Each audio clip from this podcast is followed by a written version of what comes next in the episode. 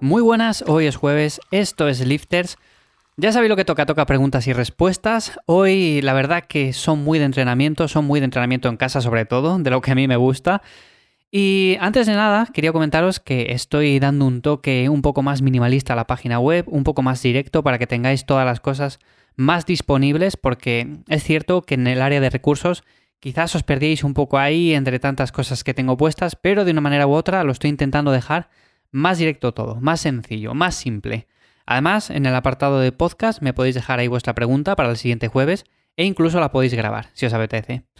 Sin más, vamos a empezar hoy con las preguntas y respuestas, como digo, que son muy interesantes. La primera me la manda Alejandro y me dice, Hola Iván, me interesa saber tu opinión acerca de cómo volver a entrenar después de haber pasado el COVID. En mi caso no he tenido apenas síntomas, pero me gustaría saber tu opinión. Un saludo. Alejandro, yo te diría simplemente que empieces poco a poco, o sea, en el sentido de que no hace falta empezar donde lo dejaste.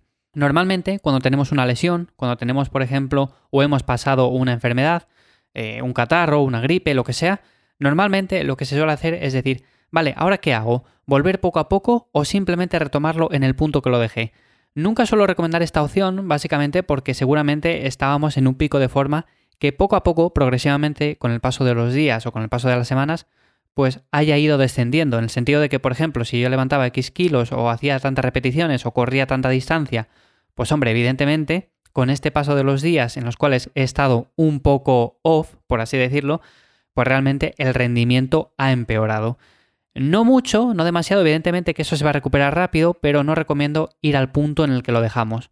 Así que en ese sentido, Alejandro, yo te diría, poco a poco, o sea, simplemente como si hicieras una semana de introducción o una semana de descarga en la cual bajas un poco el volumen de entrenamiento, bajas también un poco la intensidad de los entrenamientos, no llegas al fallo, evidentemente, dejas por ejemplo 3, 4, 5 repeticiones antes de llegar al fallo, y según vayan pasando los días, seguramente en muy pocos días, ya te vayas encontrando mejor, ya vayas recuperando la forma perdida, y además lo bueno de todo esto, normalmente cuando somos personas entrenadas, que llevamos ya muchísimos años dándole a los hierros o al deporte que sea, pues lo más probable es que aunque dejemos un periodo como una o dos semanas o incluso tres semanas o cuatro que dejamos de entrenar, lo que pasa es que cuando volvemos a recuperar esa actividad, recuperamos la forma muy rápido. No es como por ejemplo el que empieza.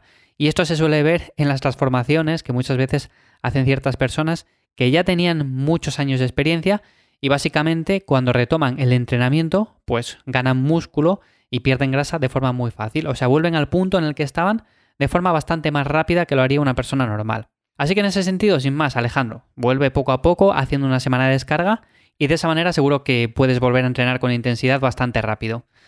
Seila me dice, buenas Iván, actualmente llevo una dieta moderada en hidratos con la cual estoy bastante cómoda y me preguntaba si quizás debería de subir estos para intentar ganar un poco más de músculo. Entreno tres días por semana, fuerza en casa. Gracias. Pues a ver, realmente si te sienta bien esa dieta, puedes seguir con ella sin ningún tipo de problema. Normalmente los hidratos de carbono es cierto que para la ganancia de masa muscular, pues vienen bien. Es una dieta más aconsejable en el sentido de que posiblemente podamos optimizar un poco más la ganancia. Pero si te viene bien una dieta más moderada en estos, que no significa que los quites del todo, lo puedes hacer sin ningún problema. De hecho, puedes incluso hacer una dieta cetogénica en ciertos periodos del año, que ya sabemos que es una dieta muy restrictiva en hidratos de carbono, de hecho no les hay básicamente, sino que son trazas. Bueno, pues aún así la podrías seguir sin problema. Lo único yo recomiendo hacerlo por periodos, no estar todo el año porque si nuestro objetivo es ganar masa muscular, pues va a ser un poco complicado si no. La podríamos ganar, pero no estaríamos optimizando eso, estaríamos como poniéndonos la zancadilla a nosotros mismos. Hay mucho debate con esto de la dieta low carb, si es mejor una dieta baja en hidratos, eh, alta en grasas para ganar masa muscular. Bueno, de hecho hay muchos artículos, muchos estudios que comparan ambas dietas, sobre todo para ver eso, precisamente si hay una dieta superior a otra.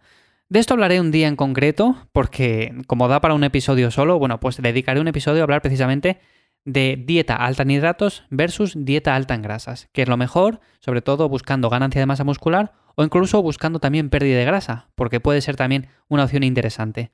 Así que Seila, sin más, sigue con esa dieta moderada en hidratos, sobre todo cuando te estanques en la ganancia de masa muscular o poco a poco te estanques en la subida de peso, siempre que sea moderada, evidentemente, pero si te estancas, simplemente vete subiendo un poco la cantidad de carbohidratos y ya está, no hace falta que le subas de golpe. Álvaro, hola Iván, te llevo escuchando en los podcasts bastante tiempo y me resulta muy interesante todo lo que cuentas.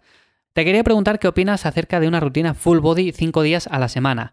De esta forma la frecuencia sería alta, pero el volumen cada día sería bastante bajo, y es lo que me preocupa. Es una rutina que yo he seguido. La rutina full body de 5 días yo la he seguido. Es verdad que hay que estructurarla bastante bien. No podemos hacer a lo loco todos los días, por ejemplo, que si sentadillas, que si peso muerto, que si press de banca, que si dominadas y todo eso, porque al final acabamos fritos. Y es una rutina complicada en el sentido de que, precisamente, si incorporamos muchos ejercicios básicos, vamos a sobrecargar el sistema nervioso central. Ahora bien, si la conseguimos planificar bien, si conseguimos estructurar bien la rutina, podemos seguirla sin ningún tipo de problema.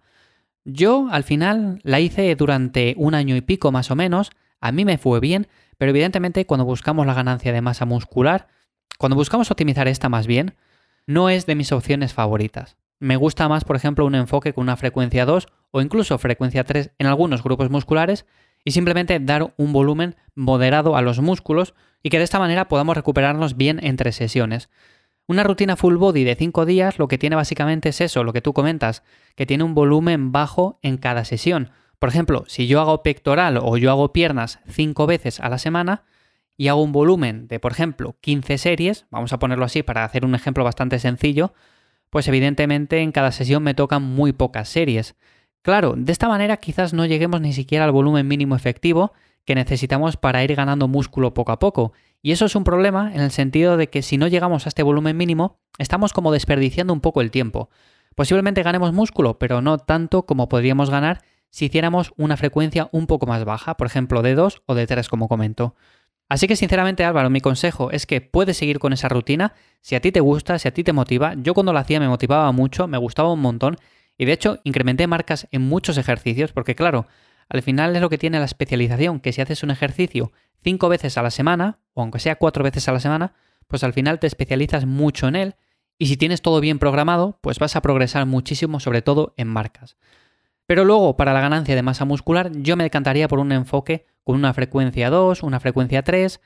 Rutinas torso-pierna también están bien, lo que pasa que tampoco son de mis favoritas, sobre todo quizás para personas que sean más intermedias.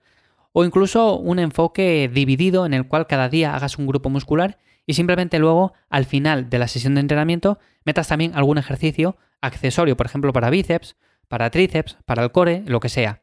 Así que Álvaro yo tiraría por ahí. Diana me dice, actualmente llevo a cabo un entrenamiento funcional con TRX que me va bastante bien, aunque me da la impresión de que me falta intensidad, que es algo que tú siempre dices. Me preguntaba cómo puedo hacer más intenso el entreno sin necesidad de comprar más material. Puedes hacerlo intenso simplemente metiendo más lastre en los ejercicios. Ahora bien, el TRX también es una herramienta con la cual podemos entrenar de forma muy básica, con ejercicios muy sencillos que todo el mundo puede hacer, y también podemos entrenar de forma muy intensa. Hay ejercicios unilaterales que realmente si les haces bien, con un buen rango de recorrido y demás, también están bien. O sea, quiero decir que muchas veces nos ceñimos simplemente a hacer el típico remo inverso o las típicas aperturas, pero luego tenemos también ejercicios unilaterales, como son un remo unilateral, que es mucho más intenso y evidentemente nos va a costar mucho más trabajo. Entonces, antes de pasar a hacer ejercicios con lastre, yo lo que me centraría es, por ejemplo, en hacer estos ejercicios un poco más complicados con el TRX. Y de hecho, por ejemplo, también suelo recomendar en lugar del TRX las anillas. Y si tenéis un lugar bastante espacioso para colocar las anillas, evidentemente podéis ver todos los ejercicios que son capaces de hacer los gimnastas, que normalmente son ejercicios bastante complicados y complejos. Hay que tener un montón de fuerza en el tren superior, tener un montón de fuerza también en el core y evidentemente al final son ejercicios que se hacen con el peso corporal, no hace falta nada de lastre. Así que puedes meterle mucha más intensidad con el TRX, seguro que sí. De hecho, mira, me voy a apuntar para hablar precisamente un día de ejercicios con TRX, pero ejercicios no para personas que estén empezando con esta herramienta, sino para personas más avanzadas, ¿no? Que se les quede ya un poco corto, pues voy a hablar precisamente un día de estos ejercicios un poco más complicados y complejos. Me lo dejo apuntado, Diana. Iván me dice, hola Tocayo, felicidades por tus podcasts, me ayudan mucho. Bueno, pues me alegra un montón. Hace tiempo que entreno, pero debido a molestias en el lumbar estoy bastante limitado. Sé que dices que los ejercicios básicos deben formar la base del entrenamiento, pero a mí me generan más problemas que otra cosa. ¿Cómo crees que debería estructurar una rutina para tener que evitar estar cada 2 por 3 parando? Mil gracias. Pues a ver, si realmente a ti, por ejemplo, los ejercicios básicos te molesta hacerles, o sea, te generan más problemas que beneficios, como tú dices, igual tienes una morfología que no está adaptada del todo a ellos, pues realmente puedes hacer ciertas variantes que sean en máquina guiada. Por ejemplo, en lugar de una sentadilla, una sentadilla multipower, que es lo que comentaba precisamente el otro día en el episodio que hablaba de estos ejercicios que ponía el artículo que no servían para nada. Bueno, pues en este caso sí que sirven. Aquí vemos un ejemplo muy claro de que a ti, por ejemplo, te podría servir, o por ejemplo, una prensa. Lo mismo podríamos decir con un ejercicio para la espalda, como un remo 90. Si es un ejercicio que a ti te molesta, es un ejercicio que no se adapta del todo a ti, puedes hacer un remo apoyado en el banco un remo unilateral también apoyado, o simplemente unos jalones en lugar de unas dominadas, ya que podemos ajustar mucho mejor el peso que estamos levantando. Hay muchas opciones, Iván, y yo sinceramente lo que te diría es que poco a poco vayas incorporando ejercicios en máquina guiada, pero tampoco dejes de lado estos ejercicios básicos, en el sentido de que si simplemente te ciñes a hacer ejercicios en máquinas, posiblemente pierdas también una parte importante del entrenamiento y es ganar funcionalidad, sobre todo cuando entrenamos buscando también una mejora de la salud en general. Ya sabemos que los ejercicios básicos mejoran precisamente esa parte de nuestra vida en la cual hacemos gestos que previamente han sido trabajados con estos ejercicios. Por lo tanto, sinceramente yo te diría que aunque no los incorpores siendo la base de tu rutina de entrenamiento, no les dejes de lado. Incorpora, eso sí, máquinas que te sean más cómodas, que se adapten un poco mejor a ti, ya bien sea para tren superior o tren inferior, y simplemente estos ejercicios déjales para el final de la rutina. No metas tampoco mucha carga, porque evidentemente si no se adaptan a ti tampoco es cuestión de estar ahí metiendo discos a lo loco, pero poco a poco también vete haciéndoles. De hecho, si con el paso del tiempo sigues ganando masa muscular, sigues ganando fuerza y tu forma física va mejorando, lo más probable es que puedas ir haciéndoles mejor y te duela menos el lumbar, que también suele ser un problema principalmente derivado de que tenemos poca fuerza en el core, de que tenemos zonas musculares un poco descompensadas y todo esto. Así que ejercicios unilaterales, por un lado, eso muy importante, ejercicios para el core, mete ejercicios en máquina que se adapten bien a ti y poco a poco también vete incluyendo estos ejercicios básicos con un peso un poco más moderado. Sin más, hasta aquí las preguntas de hoy, espero de verdad que os hayan sido de ayuda. Como siempre ya sabéis que tenéis en ivyamazares.com más episodios, también tenéis recursos.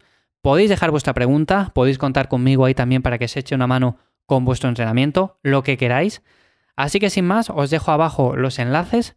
Nos escuchamos ya de nuevo aquí el lunes y espero que paséis un buen fin de semana. Un abrazo.